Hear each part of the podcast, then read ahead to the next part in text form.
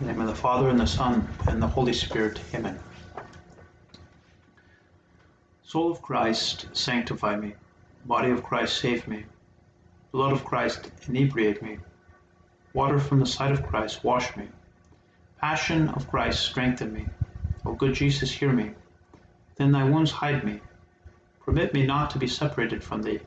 From the wicked foe defend me. At the hour of my death call me, and bid me come to thee that with thy saints I may praise thee forever and ever. Amen.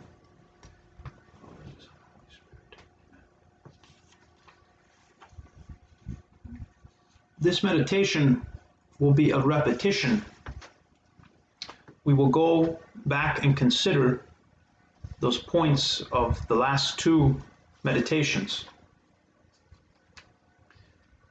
Those meditations where we have considered hell, the Last Judgment. We will begin the meditation in the same way. We will start with the preparatory prayer, and then we will we will picture in our imagination, as much as you're able, or if it seems fruitful, the place of hell or the final judgment. And then we will be asking for those graces that we wish to obtain. And so go back and consider where you were able to gain fruit. It is not always the same when we do a meditation, for instance, maybe we do it in the morning or the afternoon.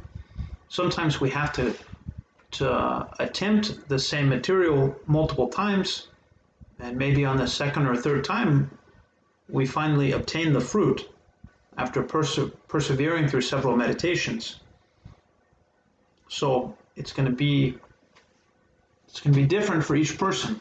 You know where where you are meditating and where you can gain fruit. So I will not present.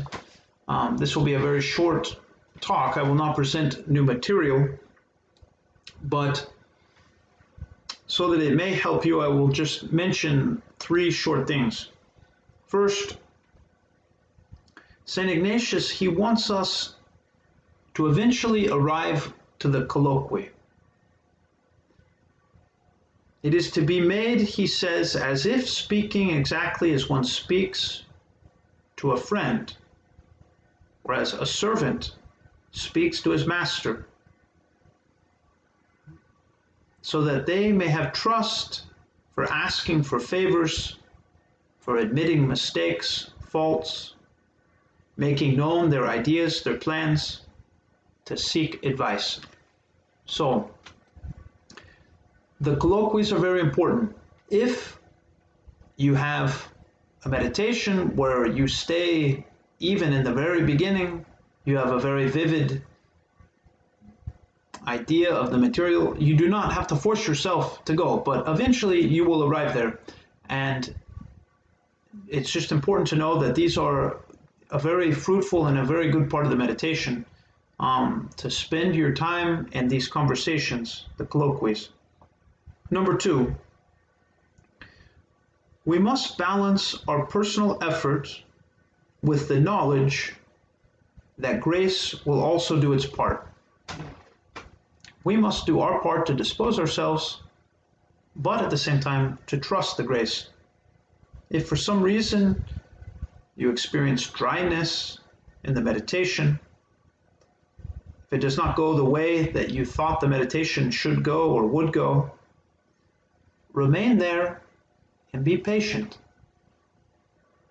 These are moments that you can restate your petition. You can ask several times, always in a respectful manner. Or you can go back to your imagination, trying to repicture a different aspect of the scene.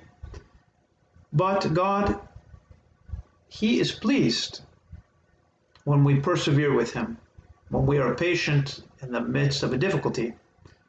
These are times that the meditation might be challenging, but in the big picture of the exercises, they can be very fruitful. So we must balance doing our part, but also knowing how to have great trust and even knowing that it's necessary that grace do its part.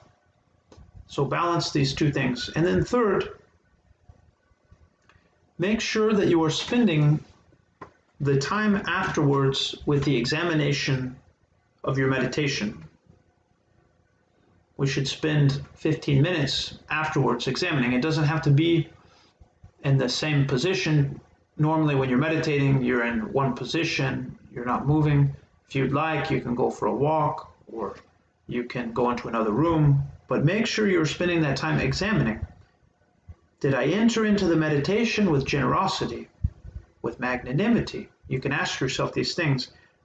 Did I give all the time that I was supposed to? Or did I end the meditation early?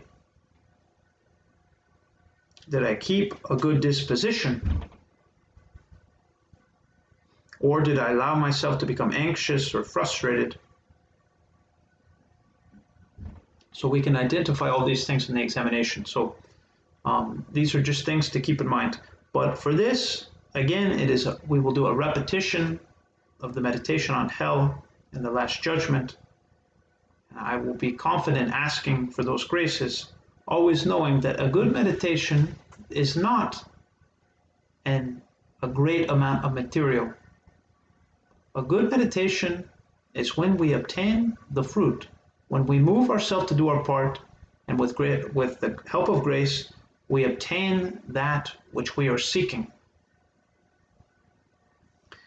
In the name of the Father, and the Son, and the Holy Spirit, amen. Hail Mary, full of grace, the Lord is with thee. Blessed art thou among women, and blessed is the fruit of thy womb, Jesus. Holy Mary, Mother of God, pray for us sinners, now and at the hour of our death. Amen.